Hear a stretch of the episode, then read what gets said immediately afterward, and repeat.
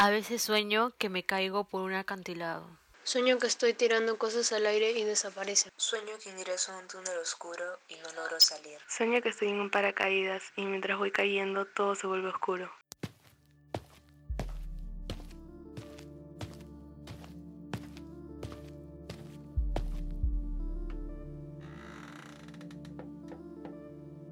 Bienvenidos al sótano de Freud, donde descubriremos qué hay detrás de tus sueños.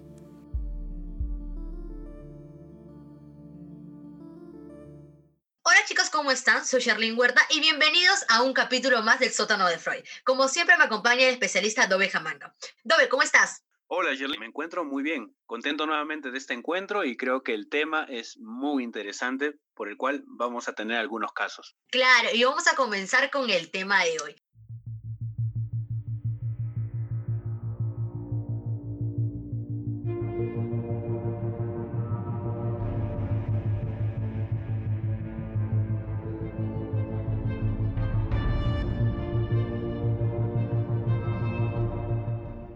El tema del día de hoy es los sueños más extraños en cuarentena. Dos, ¿tú por qué crees que en cuarentena hemos soñado más de lo normal?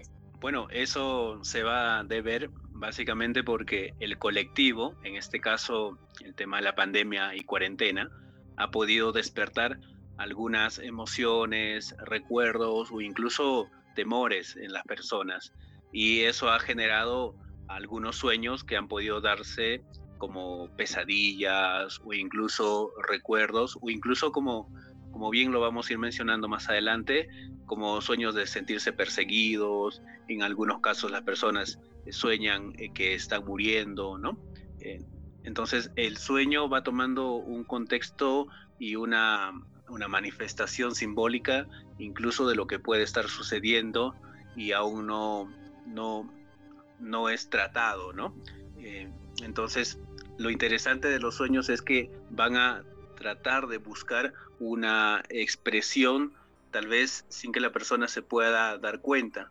Muchos de nosotros de seguro que hemos tenido que sacar fuerzas para poder afrontar el tema de la cuarentena y la pandemia y tener que continuar la vida.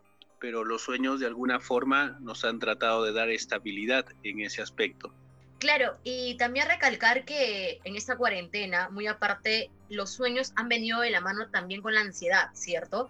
Entonces, si nosotros nos ponemos como que a pensar, quizás nuestro subconsciente nos está avisando algo. Sí, los episodios, por ejemplo, de ansiedad han sido algo que se ha dado mucho con las personas, ¿no? Como nunca han habido episodios de ansiedad, quien menos ha tenido sensaciones y, ha podido experimentar eh, la ansiedad o, la angustia también. Y, claro, es debido a, este contexto que nos está ampliando un aspecto existencial de probablemente morir o, tal vez eh, eh, ver confrontada su vida ante, ante estas situaciones, lo cual va a invitar de alguna forma a la psique a tener que experimentar aspectos profundos de manera simbólica como son los sueños, ¿no? Claro, por ejemplo, yo en esa cuarentena yo siempre soñaba que me ahogaba. ¿Eso cómo se podría relacionar? Por ejemplo, con lo que vas eh, comentando, el tema de sentirse ahogada, eh, podría darnos una impresión de dos cosas. Una, que la, la, habilidad de respirar ya no es algo que pueda ser muy automática y eso invita a que probablemente puedas eh, perder el control de algunas cosas, ¿no?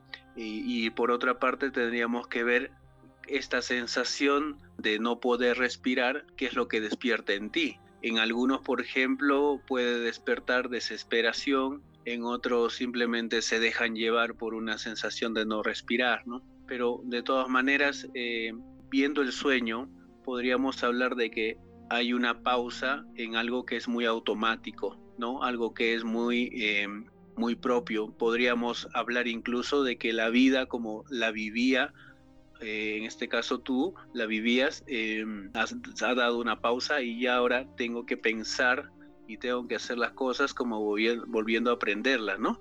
Es algo muy curioso, por eso el tema, por ejemplo, de lavarse las manos, o sea, eh, ¿quién iba a creer que íbamos a aprender o reaprender eh, eh, lavarse las manos otra vez, ¿no?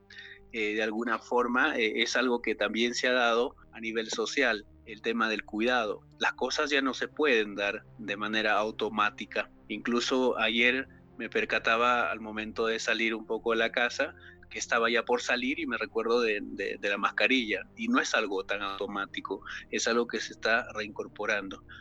Actitudes como estas o actitudes de, por ejemplo, empezar a darte cuenta de que la vida es tan fugaz, de que es incierta, eh, son cosas que van incorporándose en la vida. Y eso creo que es algo que también va generando ansiedad y a nivel simbólico, como el tema de no respirar, se hace presente, ¿no? Claro, porque entre, entre otras cositas también, y como yo he ido averiguando, también, bueno, lo que me han contado es que siempre han soñado que se les cae el diente. Y como tú sabes del, del concepto coloquial, cuando sientes que se te cae el diente en un sueño, es muerte. Esto lo podrían relacionar con la ola de muertes que ha venido por el coronavirus. Podría darse de esa forma, y sobre todo como lo dices de manera colectiva hay una idea de o significado de quien sueña con dientes no eh, podría darse pero también lo interesante del diente eh, es que también manifiesta una solidez no eh, de alguna forma los dientes pueden manifestar también el hecho de, de poder triturar fragmentar los alimentos. Y, a la vez nos muestra que la caída de esto nos puede mostrar incluso un aspecto vulnerable, donde yo ya no tengo esto que antes tenía como instrumento para poder alimentarme, triturar, y esto nos puede mostrar un ámbito bastante vulnerable en el ser humano, ¿no? Eh, que si bien es cierto, puede relacionarse con el tema de la muerte, pero deja al ser humano bastante vulnerable y desnudo ante la existencia. Claro, y mira, eh, a, esto se suma eh, que nosotros también tenemos algunos audios de WhatsApp que nos han enviado al sótano de Freud y vamos a escuchar el primer audio. Genial. Soñé una vez que estaba en una especie de circo con animales salvajes y entre uno de ellos había un león. Y en un momento el león me empieza a perseguir y yo empecé a correr y tenía como una, como una red, entonces yo agarré la red y le puse en la boca al león.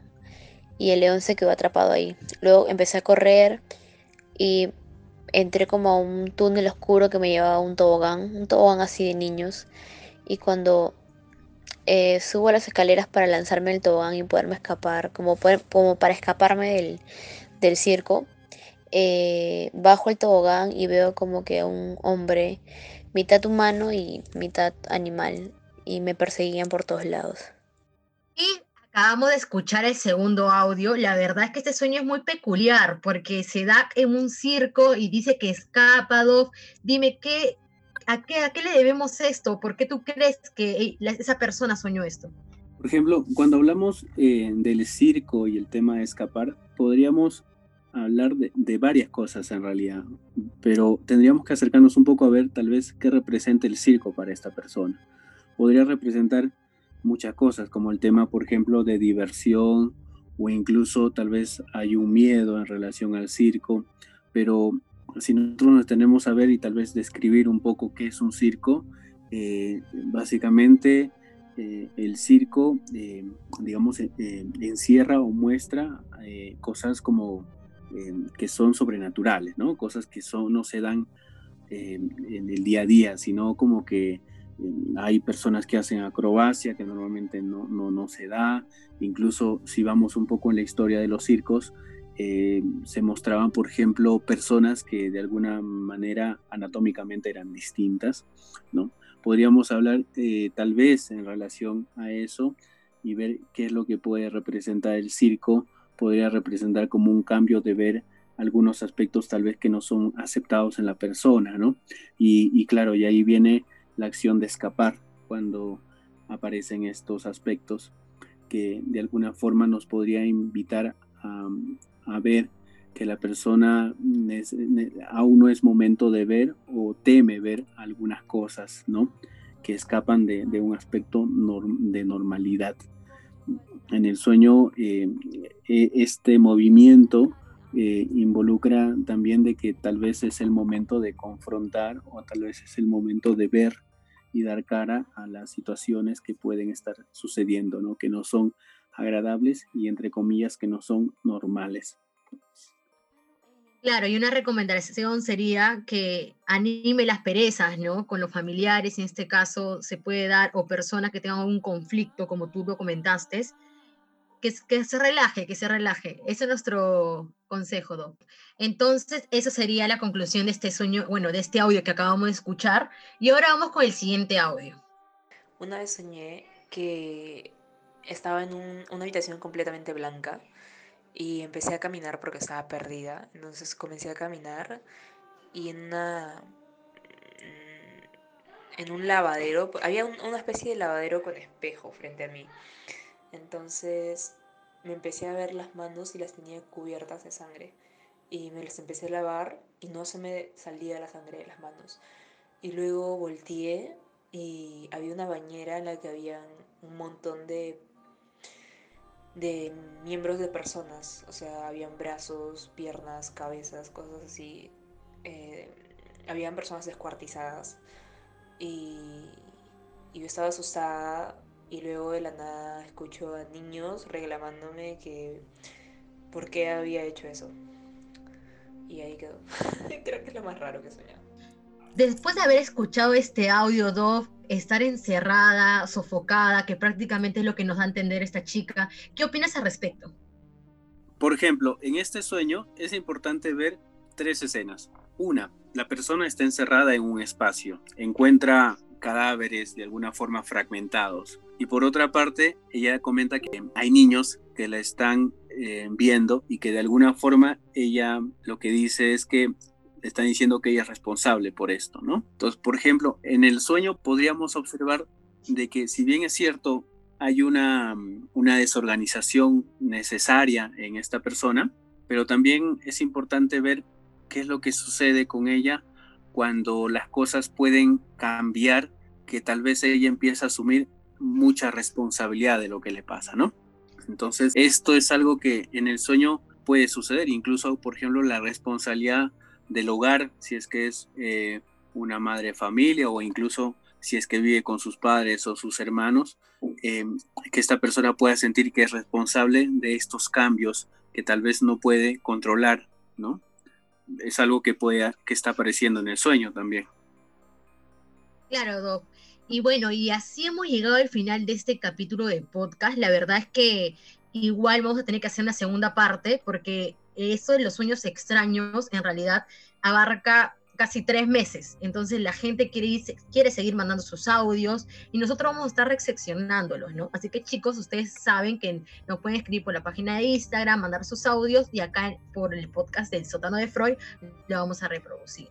Y con mucha tristeza llegamos así al final. Dos, se acabó este capítulo. Nos vemos en el otro capítulo.